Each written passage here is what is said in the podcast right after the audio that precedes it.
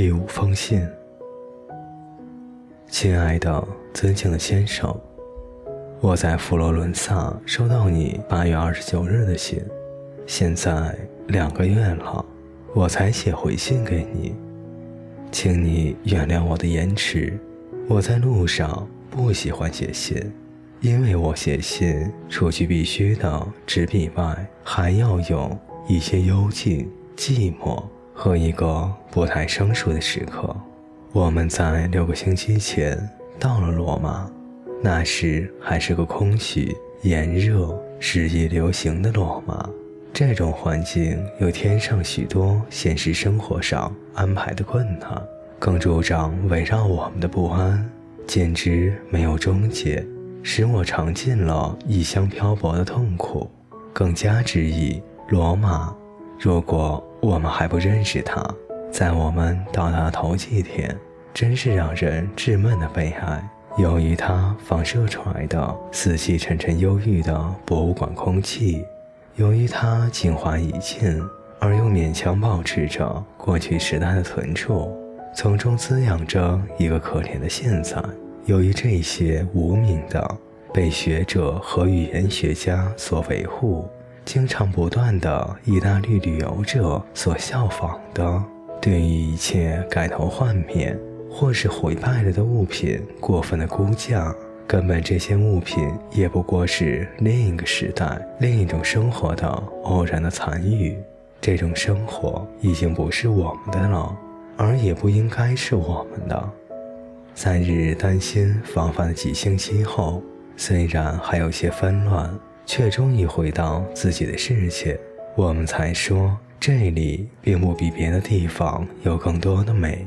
这些被世世代代所探查的对象，都是经过素手的修补，没有意义，无所包含，没有精神，没有价值。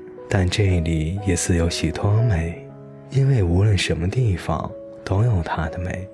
永远生动的流水从古老的沟渠流入这座大城，他们在许多广场的白石盘上欢舞，散入宽阔的储水池中。昼间铃铃有声，夜晚的声音更为清澈。这里夜色广大而星光灿烂，习习拂着清风，并有许多名媛。令人难忘的林荫路与石阶，米夏昂基罗所设计的石阶。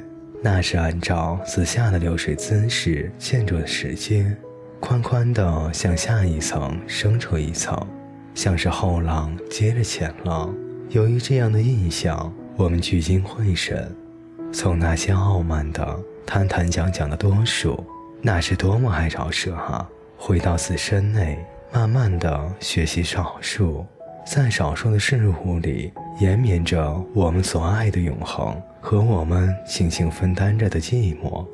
现在我还住在城内卡比托丘上，离那最美的从罗马艺术中保存下来的马克奥雷尔骑士式的石像不远。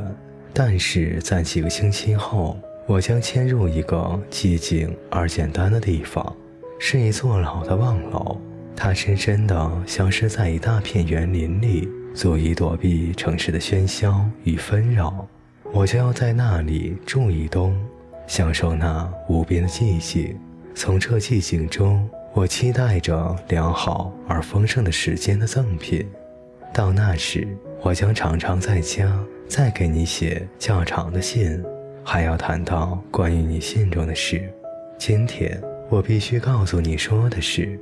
这已经是不对的了。我没有早一点告诉你，你信中提到那本书，其中想必有你的作品，没有寄到，是不是从阿尔伯斯德威给你退回去了？因为包裹不能转到国外，退回去是最好的。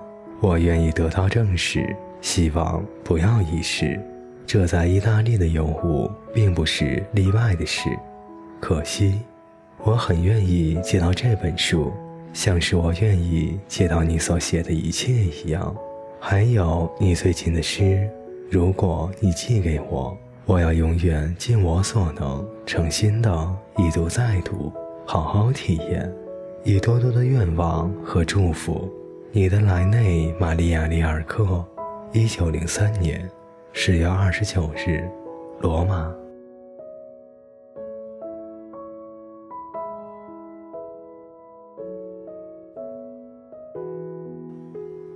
各位听众朋友，本节故事就为您播讲到这里，我们下节再见。